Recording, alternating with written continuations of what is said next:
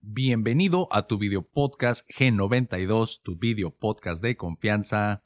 Bienvenido por una nueva dosis de información que no necesitas pero que te encanta. El tema de hoy está buenísimo.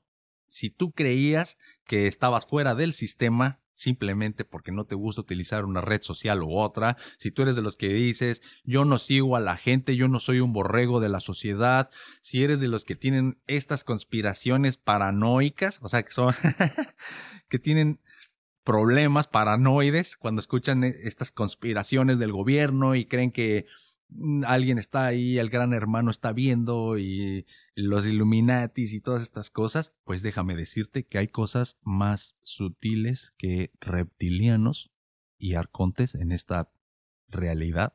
Y hay cosas que no podemos eh, librarnos bajo ningún de bajo ninguna manera, a menos de que te hagas consciente. Como lo digo siempre, la conciencia te liberará. Ah, qué chingo, ¿no? Pero literalmente sí. La única manera en la que te puedes salir es ser consciente. Buena suerte para ti, porque me tienes a mí. Y yo voy a encargarme de que te hagas consciente de las cosas específicas y necesarias que a lo mejor no te van a servir como tal. Pero una vez que te das cuenta de que las cosas son un poquito distintas de como las pensabas a lo mejor, es cuando se empieza esa fractura de tu realidad y de lo que tú crees que eres y te puedes reconstruir, esa palabra que le encanta a la gente, para empezar a reconstruirte necesitas darte cuenta de este tipo de cosas. Entonces, eh, a este episodio decidí llamarle Cuando el lenguaje programa tu mente. Y si lo piensas, es muy adecuado ya que te voy a explicar cómo el lenguaje que tú hablas determina en gran medida cómo tú te comportas, las cosas que te gustan y las que no te gustan, y más cosas de las que te podrías imaginar. Entonces, es por eso que te digo, o sea, tú crees que estás afuera del sistema, pero el sistema está dentro de ti. Literalmente, o sea, como la manera en la que tú piensas, el idioma que tienes, la cultura que tienes, ese es el sistema. Y no hacen falta cámaras, no hacen falta monstruos, no hace falta demonios, no hace falta un dios que te esté viendo para controlarte. Tú solo, solito te autocontrolas. Esa es la maravilla del sistema. Está dentro de ti, tú ni siquiera te das cuenta y te está controlando. Entonces, salte por favor ya, date cuenta. Hazte consciente. Espero disfrutes el episodio número 18 del podcast G92. Cuando el lenguaje programa la mente. Chao.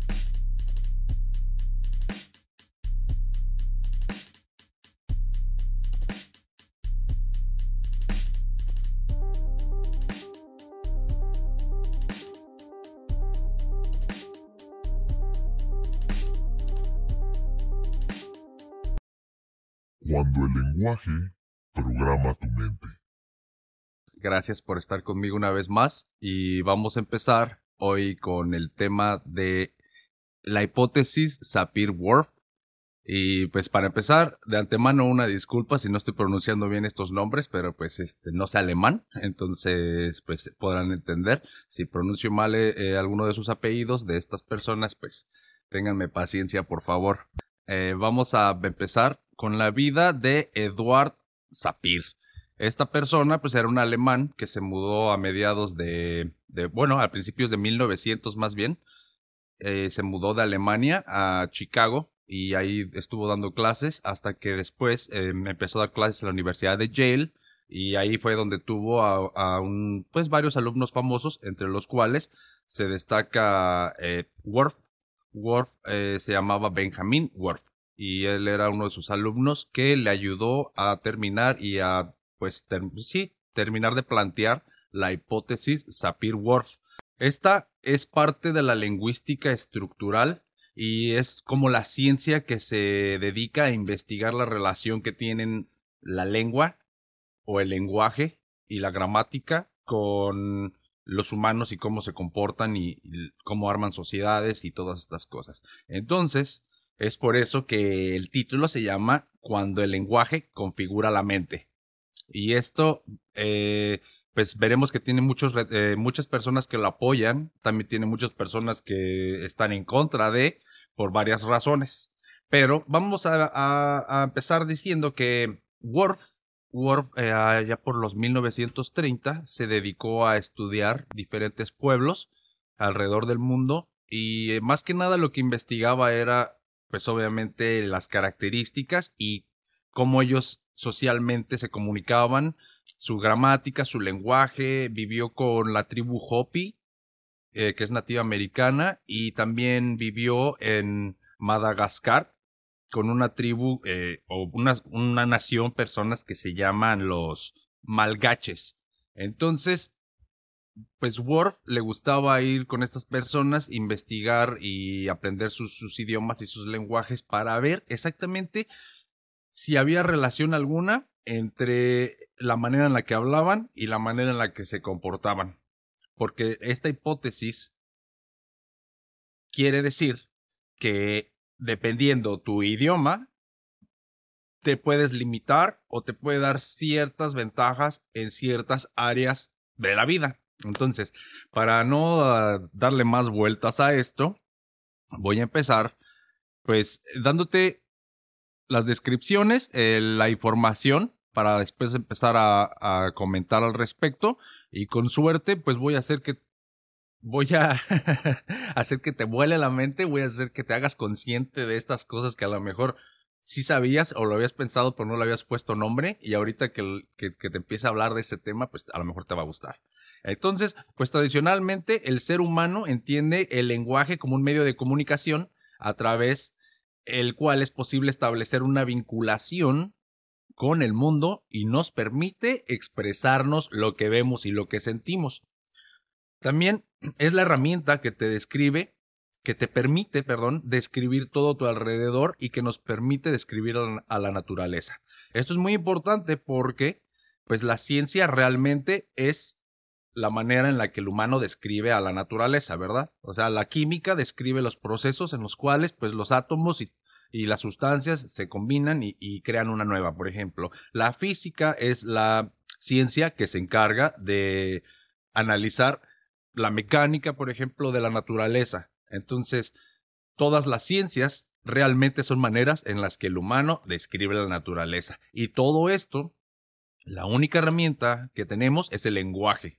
Entonces es muy importante que nosotros, pues, como humanos, me refiero a ti en, tu caso particular, a ti, a ti, a lo mejor te vale madre, no, no te va a cambiar la vida para bien o para mal, pero como raza humana es muy importante que estudiemos esto para entonces saber si hay ciertos pueblos que han conquistado y dominado el mundo, por ejemplo, a razón de su lenguaje, podría ser. O sea, si esto es cierto en su manera más determinista, entonces uno podría estar capado o limitado por tu lenguaje.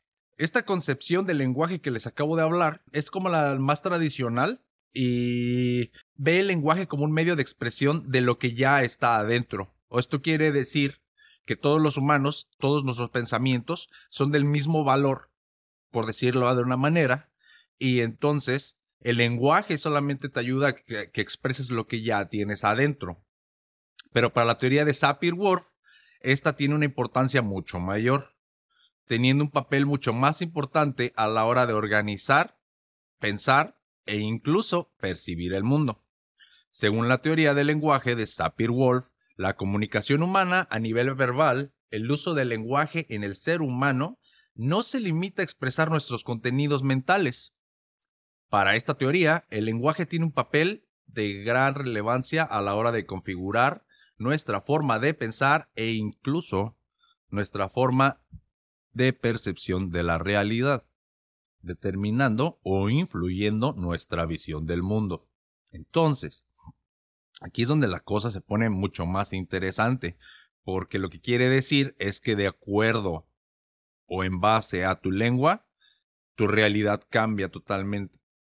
Entonces, de este modo, las categorías gramaticales en lo que el lenguaje clasifica el mundo que nos rodea hace que nos ciñamos en un modo concreto de pensar, razonar o percibir, estando este vínculo a la cultura y contexto comunicativo en la que nos vemos inmersos a lo largo de la infancia. O sea, en conjunto de tu cultura, con tu experiencia y tu lenguaje, se construye lo que tú le llamas realidad. Todas las, las, experiencias que te van pasando, todas las cosas que vas aprendiendo, las tienes que categorizar por de alguna manera y de acuerdo a tu lenguaje es como tú las vas empezando a categorizar y desde los cimientos, esto me refiero desde que tú eres pues un bebé, esos son los cimientos de tu de tu pensamiento y de tu razonamiento, se van moldeando como si fueran bloques, ¿verdad? Como si fueran legos y los legos, dependiendo del lenguaje, son diferentes tipos de, legos. Entonces, hay legos que sirven mejor para armar paredes y otros sirven mejor para armar este, robots. Este es un ejemplo burdo, pero así más o menos podríamos dar un ejemplo facilito para que vayamos entendiendo lo que esta hipótesis quiere decir. Asimismo, la teoría del lenguaje de Sapir-Whorf establece que cada lengua posee términos y conceptualizaciones propias de cada lenguaje, que no pueden ser explicadas o traducidas. Hay ejemplos muy específicos que ahorita les voy a dar de diferentes lenguas para que nos si no lo habías pensado, pues para que empieces a, tenerlo en cuenta de que no todos los idiomas cuentan con las mismas palabras y por ende nos terminamos eh, expresando diferente. Asimismo, esta teoría establece que cada lengua posee términos y conceptualizaciones propias que no pueden ser explicadas en otras lenguas, lo que les acabo de decir. Esta teoría enfatiza el papel del contexto cultural a la hora de ofrecer un marco en el que elaborar nuestras percepciones, de modo que somos capaces de observar el mundo dentro de unos márgenes impuestos socialmente. Entonces aquí generalmente cuando tú vas a la escuela y estudias el determinismo lingüístico, porque así es oficialmente, elegantemente como le llamamos, determinismo lingüístico, y esta se bifurca en dos, el determinismo fuerte y el determinismo relativo. Entonces les voy a dar una explicación de lo que es el, el, determinismo fuerte, en este caso, con algunos eh, ejemplos y los pros y contras se le puede decir. Y después vamos a ir a explicar el determinismo relativo y al final todo esto les voy a, dar un spoiler alert.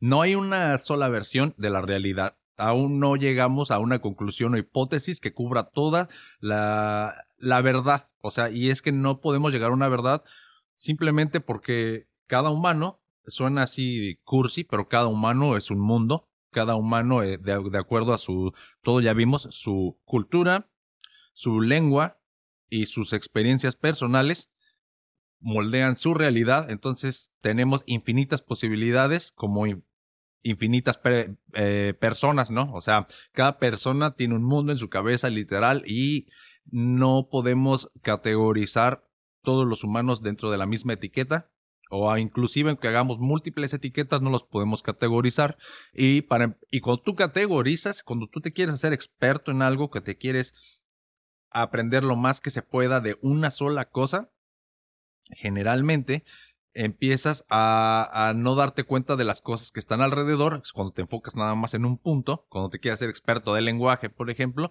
dejas, se te puede empezar a olvidar que estamos hablando de humanos, cuando empiezas a categorizar personas por, no sé, este, en este caso, si tú hablas inglés o tú hablas alemán o francés y los categorizas, les pones etiquetas, no puedes decir que tú seas más inteligente que tú nada más porque hablas cierto idioma y tú otro. O sea, al final de cuentas somos humanos, pero por eso estas personas estaban tan metidos en tratar de averiguar la verdad detrás de esto. Porque es como, es como el iPhone y el Android.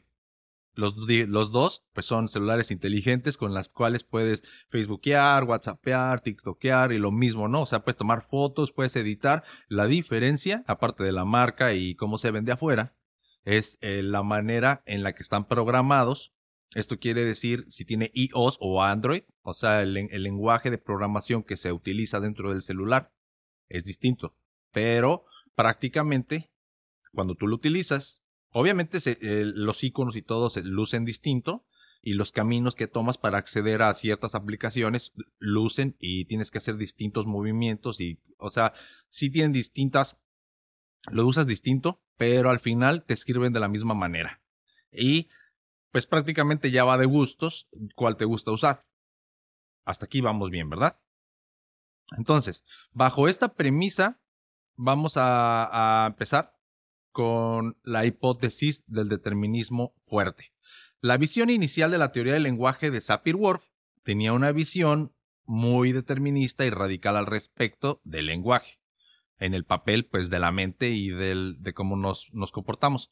Para la hipótesis worfiana fuerte, el lenguaje permite o determina por completo nuestro juicio, capacidad de pensamiento y percepción, dándoles forma y pudiendo considerarse incluso que pensamiento y lenguaje son en esencia lo mismo. Entonces, pensamiento y lenguaje son en esencia lo mismo, pero esta es la el determinismo fuerte, ¿ok?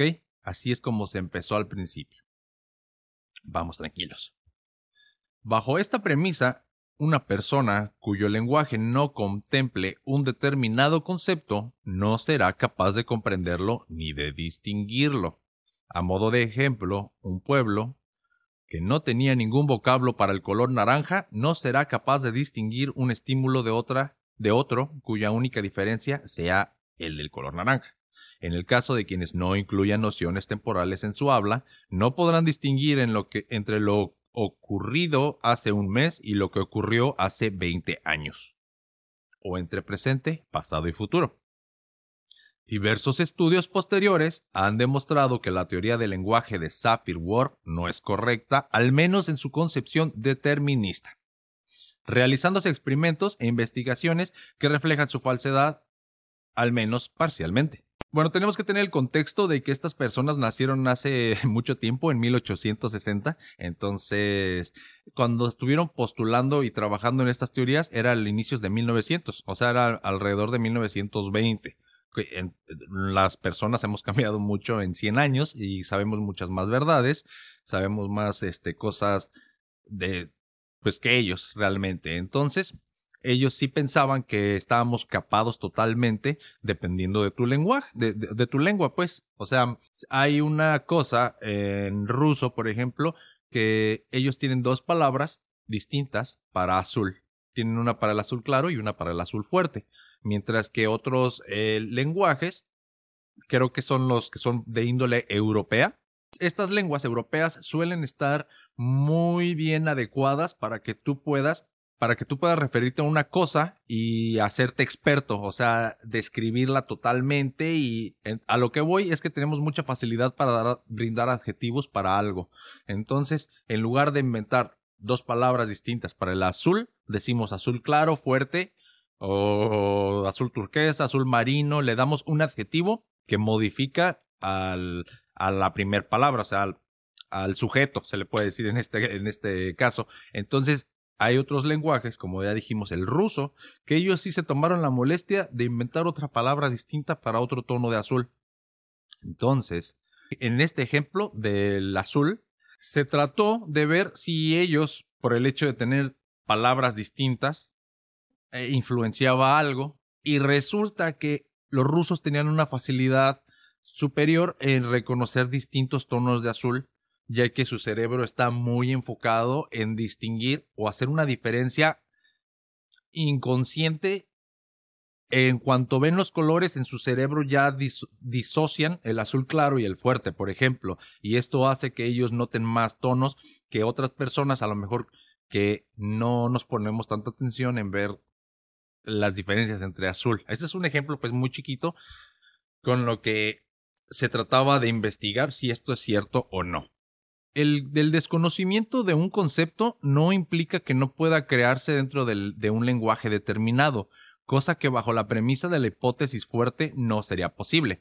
Si bien es posible que un concepto no tenga un correlato concreto en otro idioma, es posible generar alternativas. Y es lo que le estoy diciendo, no porque nosotros no tengamos una palabra específica para el azul fuerte, no significa que no lo puedas describir. Entonces, pues no vas a tener una palabra específica, pero al ser humanos ah, podemos tener los mismos sentimientos y de hecho sí tenemos los mismos sentimientos, pero eso es para otro tema. Tú puedes, aunque no tengas la palabra concreta para lo que estás sintiendo o pensando, sí lo puedes describir. A lo mejor te va a tardar más tiempo y vas a tener que utilizar más palabras en lugar de solo una, pero la puedes describir. Entonces no se preocupen. Siguiendo con los ejemplos de puntos anteriores, si la hipótesis fuerte fuera correcta, los pueblos que no tienen un vocablo para definir un color no serían capaces de distinguir entre dos estímulos iguales salvo en ese aspecto ya que no podrían percibir las diferencias.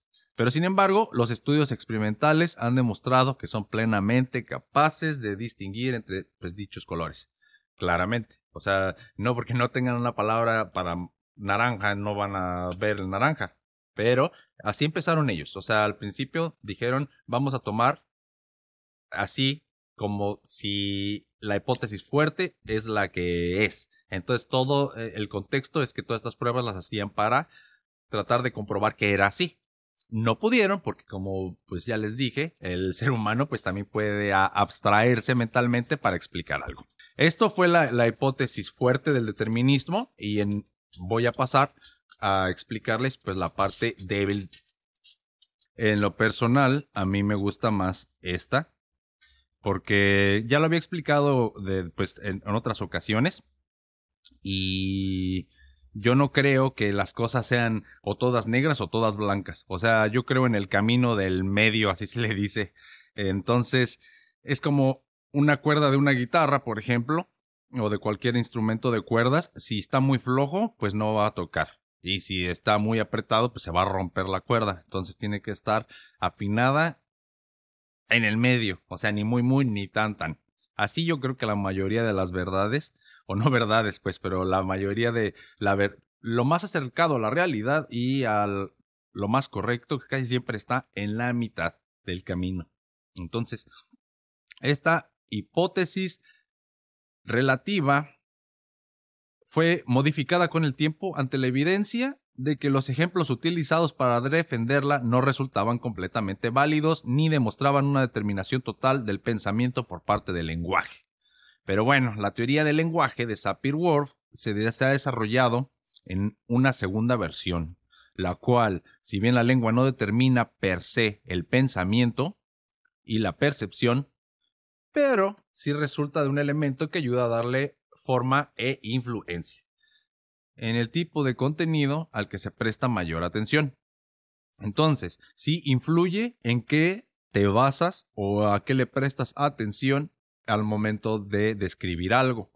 Por ejemplo, hay algunas tribus en Alaska que tienen distintas palabras para referirse a la nieve, pero pues tiene sentido ya que ellos viven en Alaska y entonces eh, y creo que eh, también en el Polo Norte, en otras partes, bueno, Alaska y el Polo Norte se podría decir que están cerquita y que son parecidos, pero el chiste es que en, en tierras donde siempre está nevado o siempre está congelado, hace sentido tener distintas palabras para referirse a la nieve dura, a la nieve fresca, a la nieve ya vieja. O sea, todas estas cosas influyen porque si, por decir, afuera de tu casa, de tu iglú, la nieve está muy, de cierta manera, muy, muy, muy comprimida, más como hielo, a lo mejor puedes tener un accidente y si tú quieres salir a caminar, le puedes decir a tu vecino, oh, cuidado porque ahí la nieve está dura y te puedes caer.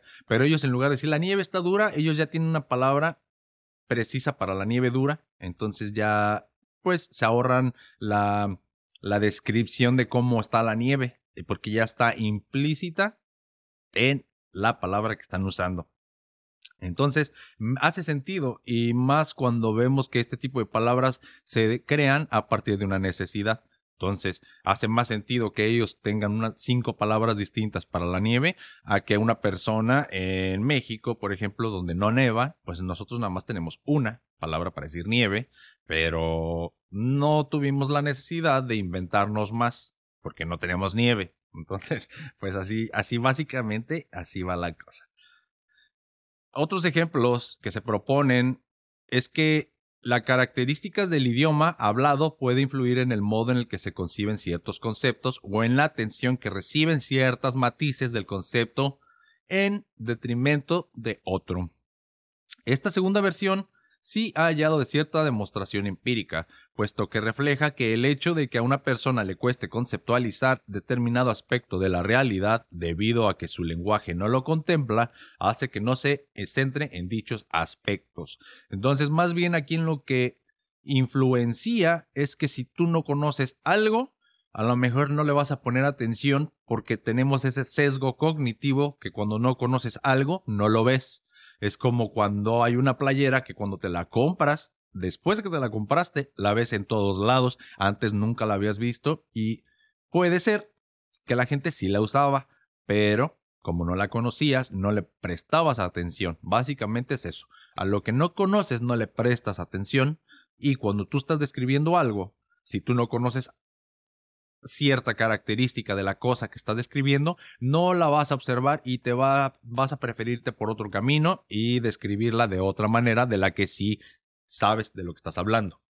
Entonces espero que esto pues haga sentido en sus cabezas. Como por ejemplo, un hablante de español tiende a prestar mucha atención al tiempo verbal. Otros como el turco tienden a centrarse en quién realiza la acción o el inglés en la posición espacial.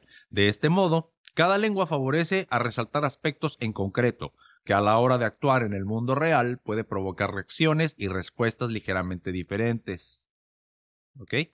Por ejemplo, cuando la persona que habla español le será más sencillo recordar cuando ha ocurrido algo que dónde. O sea, te va a ser más, si, si habla español, es más fácil que te acuerdes cuándo pasó algo que en dónde simplemente por la manera en que el español está estructurado. También puede observarse a la hora de clasificar objetos. Mientras que algunos pueblos van a utilizar la forma para catalogar objetos, otros tendrán a asociar las cosas por su material o color. Entonces, dependiendo de qué idioma hables, le pones atención a ciertas cosas, le das más importancia a ciertas características de algo, y cuando lo estás hablando categorizando o pues sí, categorizando es una buena palabra, lo categorizas distinto simplemente porque tú hablas distinto y le das más importancia a ciertas cosas que a otras. El hecho de que no exista un concepto determinado en el lenguaje provoca que, aunque seamos capaces de percibirlo, no tendamos a prestarles atención. Si para nosotros y nuestra cultura no es importante si lo que ocurrió pasó un día o hace un mes, si nos preguntan directamente por cuándo ocurrió, no será difícil dar una respuesta, ya que es algo en lo que nunca hemos pensado. O si nos presentan algo con una característica extraña como un color que no hayamos visto nunca, este podrá ser percibido, pero no será determinante a la hora de realizar distinciones a menos que la coloración sea un elemento importante en nuestro pensamiento. ¿Ok?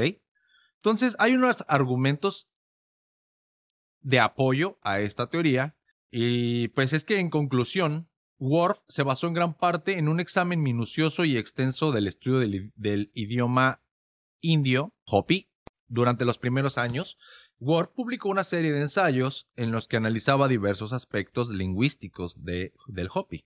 Por ejemplo, un trabajo llamado Un modelo indio lingüístico. Ah, no, un modelo indio del universo americano de 1936 explora las implicaciones del sistema verbal Hopi con respecto a la concepción del espacio y tiempo. En el curso de su investigación, Worf notó que el Hopi y algunos otros idiomas, como el hebreo, el azteca y el maya, se construyeron sobre un plan diferente del inglés y muchos otros idiomas que él denominó SAE, SAE, o por sus siglas en inglés, Standard Average European, es lo que les decía. Todos los idiomas grecolatinos pues están, son los, los estándar europeos. ¿Ok? Entonces descubrió una serie de características significativas que diferencian el Hopi de los lenguajes SAE, que lo llevaron a la idea del determinismo lingüístico. Por ejemplo, el Hopi es un lenguaje atemporal cuyo sistema verbal carece de tiempos verbales. Su evaluación del tiempo es diferente de la visión temporal lineal SAE del pasado, presente y futuro y varía con cada observador. El verbo hopping temporal no distingue entre el presente y el pasado y el futuro del evento en sí, pero siempre debe indicar el tipo de validez que el hablante pretende que tenga la declaración. El tiempo Hopi no es dimensional y no puede ser contado o medido de la manera en que los lenguajes SAE lo miden. Es decir, el Hopi nunca dirá me quedé seis días, sino que dirá lo dejé en el sexto día. Entonces, ahí en... estamos hablando de una persona que hizo algo por seis días, ¿ok? Entonces, si una persona está hablando de sí misma en español, va a darle mucho énfasis al tiempo, en diciendo generalmente, ¿verdad? Porque sí hay excepciones, ya dijimos que cada persona es un mundo, pero tendríamos que escuchar a mil personas uh, decir la misma expresión naturalmente para ver realmente ellos cómo hablan. O sea, es un poquito difícil, yo creo, medir esto, pero Worf sí se dio una muy, muy buena idea. Y bueno, en el español dirás, me quedé seis días. Me estás poniendo atención a cuántos días te quedaste pero los Hopis dicen lo dejé en el sexto día. O sea, sí tienen noción de cuántos días lo estuvieron haciendo, pero le dan más importancia a decir que yo lo estaba haciendo y lo dejé de hacer. O sea, te da una noción más en presente, como que estaba y ya no lo estoy. Y en español era, no, pues es que lo estuve haciendo. O sea, ya no es como, no está en boga si lo hiciste o no, sino por cuánto tiempo. Y en el Hopi sí es directamente a, lo que está pasando y lo que hiciste y lo que no hiciste. Poquito difícil de entender al principio, pero ya cuando empiezas a pensar un poquito más eh, detenidamente y te vas así más adentro en esta idea, más arriba, por así decirlo, es que empiezas a entender lo que te estoy diciendo. Bueno, lo que es crucial en su percepción del tiempo es si se puede garantizar que un evento ha ocurrido o que está ocurriendo, o que se espera que ocurra. O sea, les importa lo, que sí pase o no, o no pase o que esté pasando. No que el tiempo y que no nada, sino que la verdad que pase o que no pase. Las categorías gramaticales Hopi significan la visión del mundo como un proceso continuo, donde el tiempo no se divide en segmentos fijos para que ciertas cosas se repitan. Por ejemplo, minutos, tardes o días. La estructura lingüística de las lenguas SAES, por otra parte, brinda a sus hablantes una comprensión más fija objetiva, mesurable del tiempo y el espacio, donde distinguen entre objetos contables e incontables y ven el tiempo como una secuencia lineal del pasado, presente y futuro.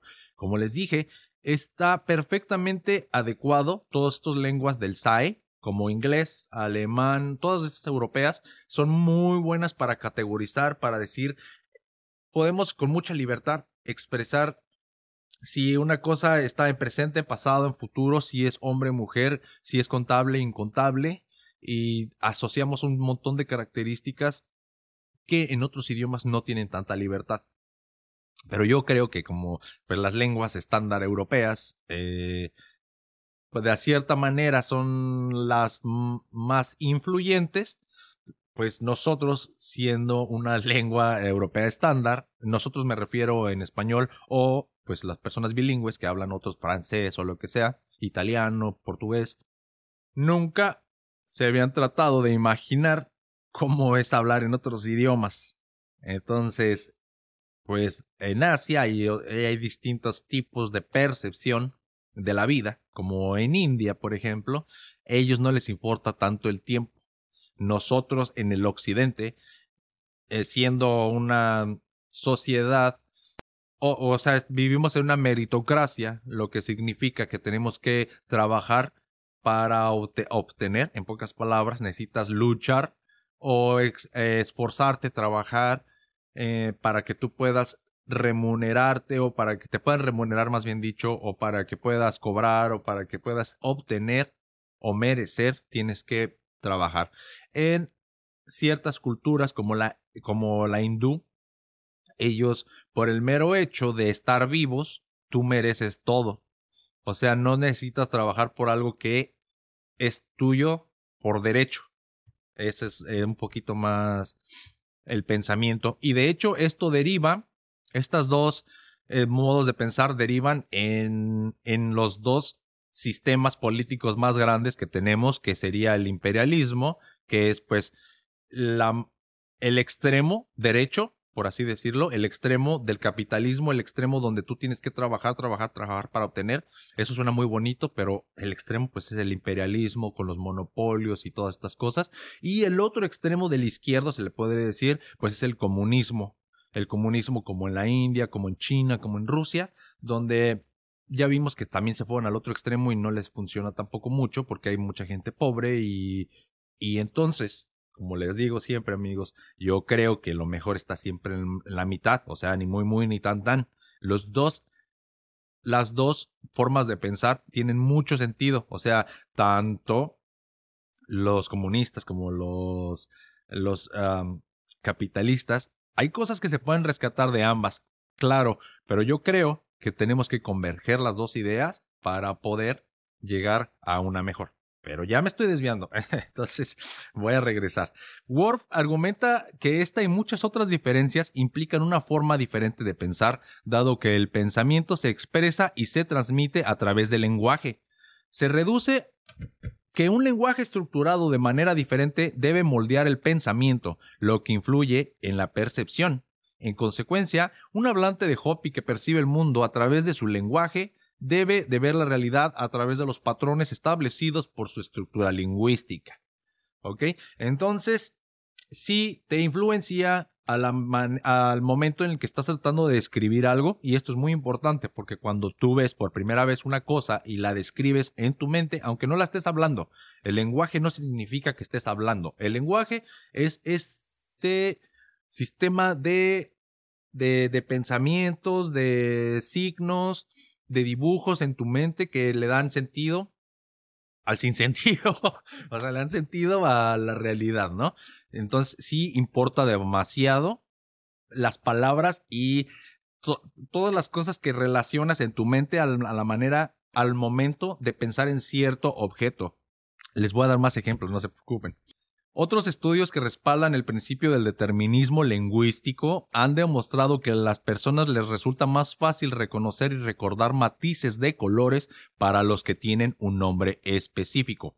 Por ejemplo, hay dos palabras en ruso diferentes para el azul y los hablantes de ruso son más rápidos en discriminar entre las tonalidades que los que hablan inglés. Exactamente lo que les dije. Si tienes la palabra específica, tienes una idea delimitada y esto es lo que hace esto es la magia, ¿no? Esto es, llegamos a lo que quería llegar un poquito. Las palabras son como trampas, trampas como de pescado, de pescar. O sea, puedes tener diferentes estilos de trampas, pero lo que importa es que el pescado se quede adentro de la trampa, ¿verdad? Ah, entonces, el pescado en este ejemplo es un concepto. El pescado es el concepto y la trampa es la palabra. Pero ¿qué tienes que hacer con la palabra? O con la red, una vez que pescas, la quitas. Lo que importa es el pescado, lo que importa es lo que tratas de expresar y el concepto que le estás mandando es casi como magia, ¿no? Así como Wi-Fi, tú tienes una imagen en tu mente y si le quieres decir a la otra persona qué estás pensando, es casi como mandarle una imagen a través de, de, cómo te expreses. Bueno, ya dijimos, si tienes una palabra específica para, por ejemplo, el tono de azul, ya tienes en tu mente categorizado y delimitado ese azul y lo puedes con una sola palabra, ¡pum!, mandarle esa información a una persona. Pero en cambio, si no tienes esa palabra delimitada, necesitas abstracción, o sea, utilizar varias palabras para que la otra persona sepa de lo que le estás hablando. El determinismo lingüístico también puede ser evidente en situaciones donde el medio para llamar la atención sobre un cierto aspecto de una experiencia es el lenguaje. Por ejemplo, en francés, español o ruso hay dos maneras de dirigirse a una persona porque esas lenguas tienen dos pronombres de segunda persona, singular y plural. La elección del pronombre depende de la relación entre las dos personas, que suele ser formal o informal, y el grado de familiaridad entre ellas. A este respecto, el hablante de cualquiera de estos idiomas siempre está pensando en la relación cuando se dirige a otra persona y por lo tanto no puede separar estos dos procesos. Entonces, lo que quiere decir, yo creo que también en el japonés pasa, porque tendemos a hablar distinto con dependiendo si la persona la conoces o no.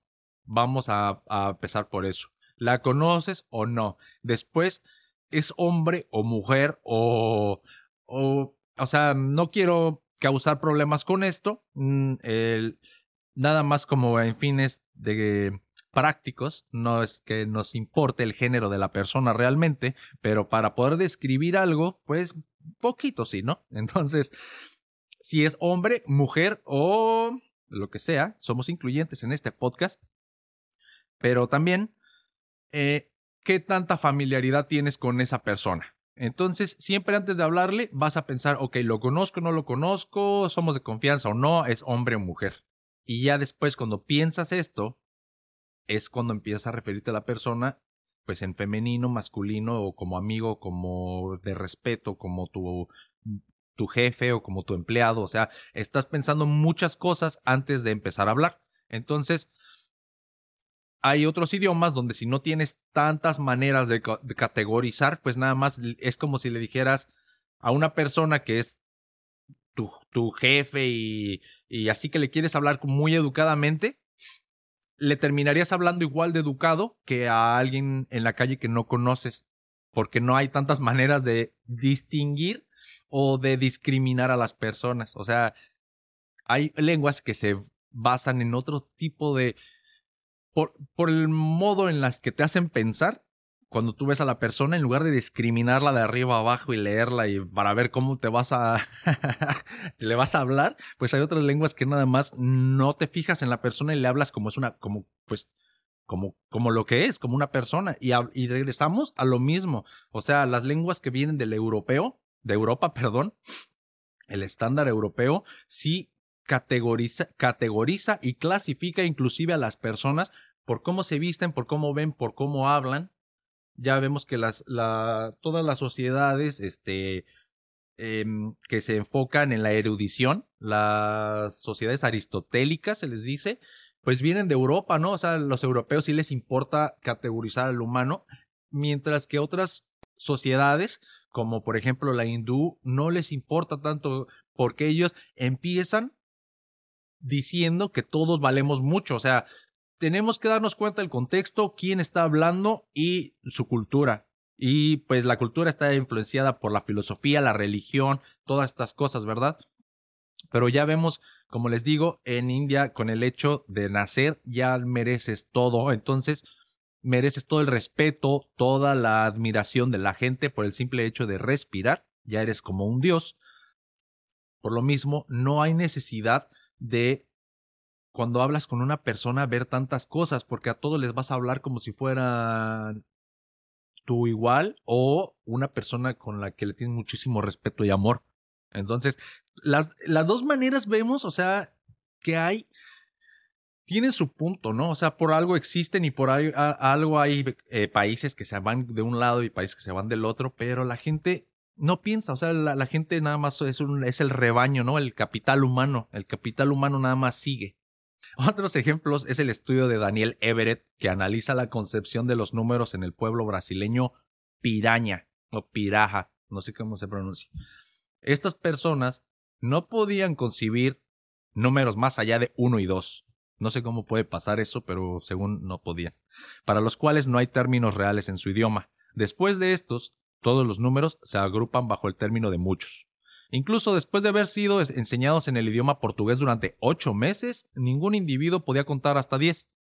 No sé por qué en este, en este pequeño pueblo ellos no tenían números. Se me hace muy básico tener números, pero ellos no tenían, no, tenían palabras para los números, entonces se les hacía difícil, pues inclusive contar los números. Si no tienes letras, nunca habías pensado en términos de números, se te hace difícil pensar porque no tiene mucha lógica, ¿verdad? O sea, todos estos son constructos humanos que, o sea, los números, las matemáticas, esto lo escuché por primera vez de, de un profesor en la, universidad o en, en la prepa, a lo mejor no estoy seguro, pero decía que todas las ciencias vienen de la naturaleza, ¿verdad? Son ciencias naturales, a excepción de las matemáticas. Es la única ciencia que nosotros nos inventamos.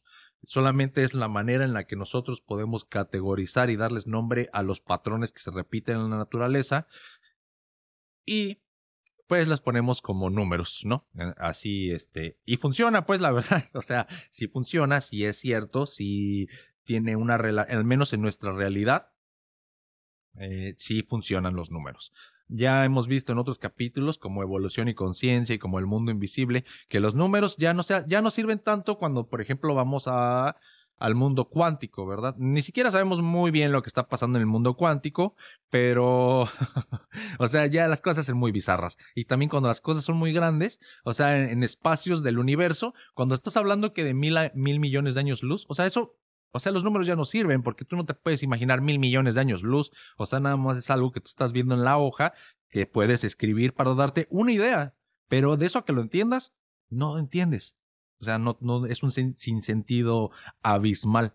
Estaba viendo en Marte, ¿no? Eh, videos de, de, todas estas ondas que están aterrizando en Marte ahorita. Y de hecho ya tenemos imágenes en 4K de, de Marte. Y no manches, estaba viendo que, o sea, ellos tienen imágenes en 4K, pero una imagen, un minuto de video en 4K pesa, vamos a decir, 100 megabytes. Y la tasa de transferencia de archivos desde Marte a la Luna, digo, desde Marte a, a la Tierra. Creo que para empezar, nada más por las distancias y por los objetos que hay entre la Tierra y Marte, solamente hay una conectividad buena de 8 minutos al día. De, al día de la Tierra, pues, o sea, por 8 minutos en la Tierra puedes tener una conexión estable con el Roberts o cualquier nombre que sea esa cosa que está en Marte ahorita, tiene muchos nombres. Y para los que no sabían, hay muchos ya. No es como que es el primero, el segundo, no. Ya hay varios ahí, este, drones. Incluso este güey tiene un dron chiquito que anda volando. Y aparte está el que es, pues, como el carro, el vehículo que tiene llantas y todo. Ayer lo estaba viendo en la noche y me voló la mente. Pero el chiste es que tienes ocho minutos de transferencia buenos entre Marte y la Tierra. Y es una velocidad súper lenta, no será, por decir, 2 megabytes por segundo. Entonces, si pesa 100 megabytes, va a tardar muchísimo y solamente tienes 8 minutos. Imagínate si quieres un video de una hora en 4K. O sea, tardas semanas o meses en, en, que se transfiera. O sea, imagínense como antes cuando el internet, nada más en descargar una foto, duraba como una hora. Entonces le dabas clic a la foto para, que, para verla, ¿no? Y, y veías como, ¡pum! Pum, pum, se iba dibujando. Algo así me imagino. O sea, tú quieres ver el video y, son fotograma por fotograma se envía. Entonces está cabrón. Y es a lo que voy. O sea, los números se hacen un poquito sin sentido ya cuando las distancias son tan grandes. O sea, ya no te lo puedes imaginar muy bien. Ya no le hace mucha, mucho sentido a nada. O sea, solamente así en cortito a nuestra realidad que influye en nuestro día a día, pues ahí sí es que se aplica todas estas leyes y que tienen sentido. Y volvamos al tema, por favor. Algún día a lo mejor voy a hacer un tema de, de, de, Marte y de todas estas cosas que he estado viendo. Está muy interesante, pero por ahorita regresemos el determinismo lingüístico. Ah, les decía que el, el, ejemplo muy interesante pues era de la cultura malgache.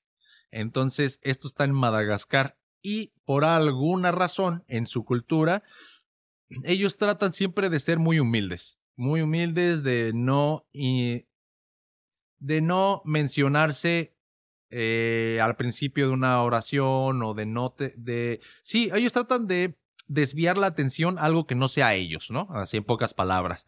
Entonces, les es más difícil explicar algunas cosas ya que no se van a decir como que, ah, yo estaba jugando fútbol, sino ellos van a decir, había alguien jugando fútbol. O van a decir, el balón estaba siendo pateado por mí, pero no van a decir en, no van a ser activos al respecto de hablar de ellos, de ellos mismos en primera persona. O sea, es como mal, de mala educación empezar diciendo yo hice esto, yo aquello. Entonces, simplemente en un ejemplo, cuando vamos a ir a, o sea, una persona que va al, al cine, ¿no? Al cine, eh, tú dirías en español o en inglés, ah, voy a ir a ver una película, ¿no? Voy a ir al cine. Estas personas, en lugar de decir voy o yo voy, dicen nada más, ok, mm, vamos a ver una película. O dicen, hay una película que está buena y, hay, tiene que ser vista. O sea, tratan de darle la vuelta a no mencionarse dentro de la oración. O sea, de, ser pasivos a la, hora de hablar de ellos mismos. Sí hablan de otras personas, como que tú hiciste o así, o ella estaba haciendo, pero cuando están hablando de ellos mismos no se incluyen. Entonces, al no incluirse, hace que cuando hagan, hablen de una oración de cosas que estaban pasando, las describan de otras maneras. Entonces, a lo que voy es que ellos en su mente, al momento de que quieren hablar, estas cosas, ya está, esta estructura gramatical ya está tan establecida que entonces ellos ponen atención en otras cosas al momento de hablar. Y entonces cuando tú estás en español tratando de traducir al malgache, te queda así de wow, o sea, no sabes por dónde empezar a hablar porque nosotros como hispanohablantes nos enfocamos, como ya dijimos, en el lugar, en el tiempo y todas estas cosas las tienes presentes al momento que empiezas a hablar y pues los malgaches no. Esa pues es una. También está como que en, en Hawái ellos tienen otra manera también de describir las cosas sin tiempos, o sea, como el Hopi, ¿no? O sea, ellos no les importa tanto el tiempo, o sea, el presente, pasado, futuro, sino la acción. Ellos hablan más como en continuo, como que el tiempo es continuo. Y está muy, muy diferente el pensamiento así occidental a oriental. Y occidental y oriental no me refiero de Europa y Asia, ¿no? O sea, eso es geográficamente hablando, pero cuando hablamos de corrientes de pensamiento y filosofía también hay occidental y oriental. Es lo que les digo, el occidente siempre se enfoca en hacer más, en estudiar, en meritocracia.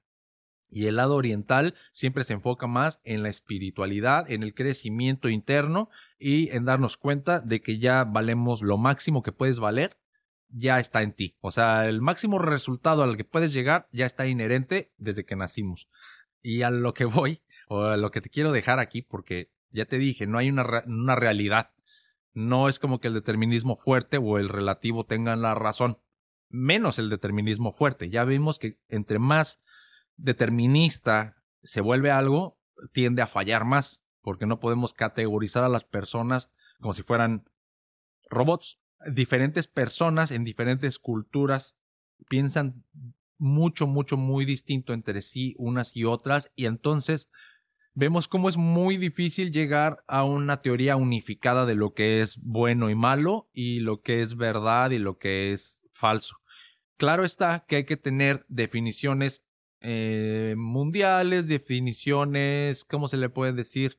superiores de algunas cosas, como de la muerte, por ejemplo. O sea, la muerte es algo que ocurre a todos los humanos en todas las culturas, entonces es una palabra estándar. O sea, hay, hay que tener palabras, se le puede decir mundialmente conocidas o estándar para referirnos a algo en específico. Y creo yo que de las cosas nuevas que van saliendo en los últimos años, como que tienen relación con lo digital, como el metaverso, ya todos estamos mundialmente asumiendo que el metaverso o cuando hablamos del metaverso estamos hablando de esta cosa en específico digital y bla, bla, bla, bla, ¿no? Etcétera, etcétera. Pero antes, cuando no estábamos conectados por el Internet, cada quien, dependiendo sus propias necesidades, inventaba sus propias palabras y entonces es cuando no tenemos cómo traducirlas a otros idiomas.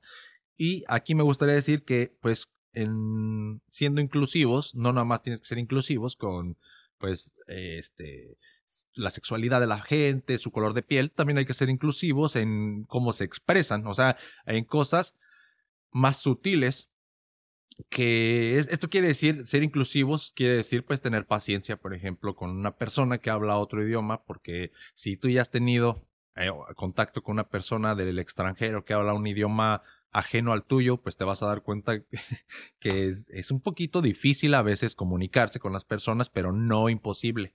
Entonces, pues ahí, ahí lo dejo en, en, en ti. Quiero que te quedes pensando un poquito en esto. O sea, para ti quiero que me digas aparte si, si influye y qué tanto influye el idioma en el que hablas para poder expresarte. Y me gustaría aquí nomás decir que pues yo nada más hablo dos idiomas, hablo español e inglés, puedo pensar en ambos idiomas, puedo hablar en ambos idiomas fluido, y sí me di cuenta que el inglés es mucho más práctico y me doy cuenta por qué hace sentido que la tecnología esté escrita en inglés. el inglés es más teórico y más conciso que el español, por ejemplo, y el español se podría poner a, a ser poético en algunas maneras, podría caer en la poesía, podría caer en, en ponerle crema a tus tacos, pues, o sea, los, los, el español es más para ornamental, o sea, tiene ornamentarias, para artísticas inclusive, o sea, son tintes nada más fashion, y el inglés, el alemán y estas lenguas eh, son distintas en el sentido de que van al punto, no te están tratando de explicar lo bonito y lo, lo funcional de las cosas, o sea, van a la teoría. Y por eso se me hace que los alemanes, por ejemplo, y los ingleses han sido de las personas pues más brillantes en cuestión de ciencia y de filosofía, socialismo, ya que estos idiomas les permiten centrarse en conceptos bien específicos sin irse por las ramas como a lo mejor a personas que hablan español, francés, italiano, eh, nos es más complicado porque nos queremos ir a describir lo bonito de la cosa, ¿no? En lugar de lo que realmente queremos dar a entender. Entonces, no estoy tampoco seguro, esa es mi teoría, o sea, yo, yo leyendo todas estas cosas, esto es a, lo que, a lo que me hace pensar, a mi conclusión que llego, es que otras como el hindi, o sea, el idioma de la India, ellos no tienen nada que ver con el inglés y el alemán. Y de todos modos, ellos han sido el pueblo, la cultura más inteligente en otro sentido. O sea, por ejemplo, los alemanes y los ingleses han sido los más inteligentes en filosofía y en física, ¿no? Por así decirlo.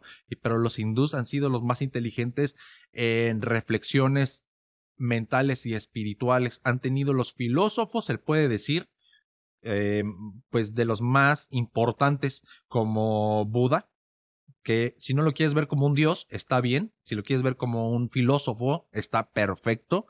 O sea, el budismo es más una filosofía que una religión. Entonces, ¿de dónde viene? De la India. ¿Quién lo inventó? Los indios. ¿En qué idioma? Pues en su idioma, ¿no? Y en su idioma es mucho más poético, lo que yo sé es mucho más poético todavía que el español, pero está armado de una manera en que los deja expresar cosas muy abstractas que no son como la ciencia y las matemáticas, no se pueden tocar, son cosas espirituales, pero que sí están ahí. Son cosas de tu mente, de cómo funciona tu cerebro, pero ellos las pueden conceptualizar y hablarlas de una manera mucho más fluida porque no son tan prácticos como otros idiomas, o sea, podemos abstraer y con métodos más poéticos, por así decirlo, podemos describir las cosas y tenemos, pues, al menos en español es lo que yo puedo hablar más, tenemos más sinónimos y más palabras que el inglés, por ejemplo. Entonces podemos utilizar de acuerdo al contexto diferentes palabras que significan lo mismo, pero usando diferente palabra en ese contexto específico.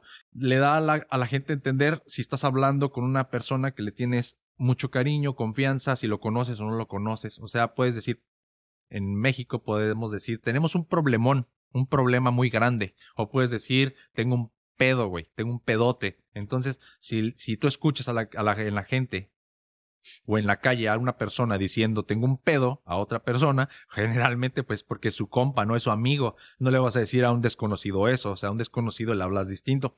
Es a lo que voy. Nosotros tenemos más sinónimos. El, en la India ellos también. O sea, el, los idiomas que, que se hablan allá, el árabe, hebreo, el hindú, ellos tienden a enfocarse en otras cosas también. O sea, cada, cada idioma tiene sus enfoques eh, específicos.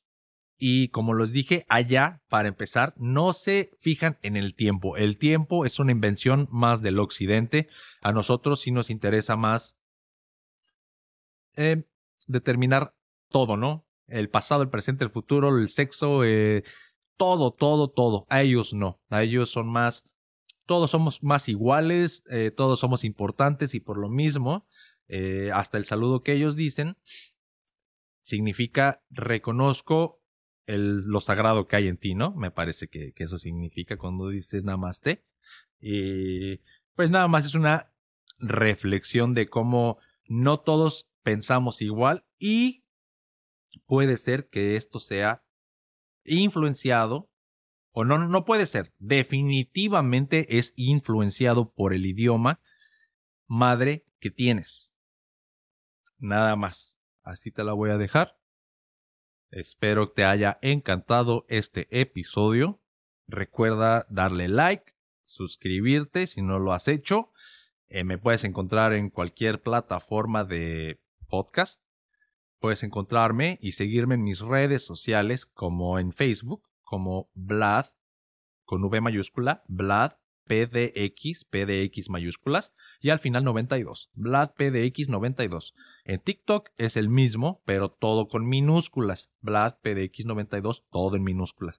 En Instagram me puedes encontrar como Vladimir-cha, cha es C-H-A, y pues también tengo un proyecto de música, como puedes ver por aquí, se llama BC Beats. Entonces me puedes encontrar en cualquier plataforma de música como BC Beats.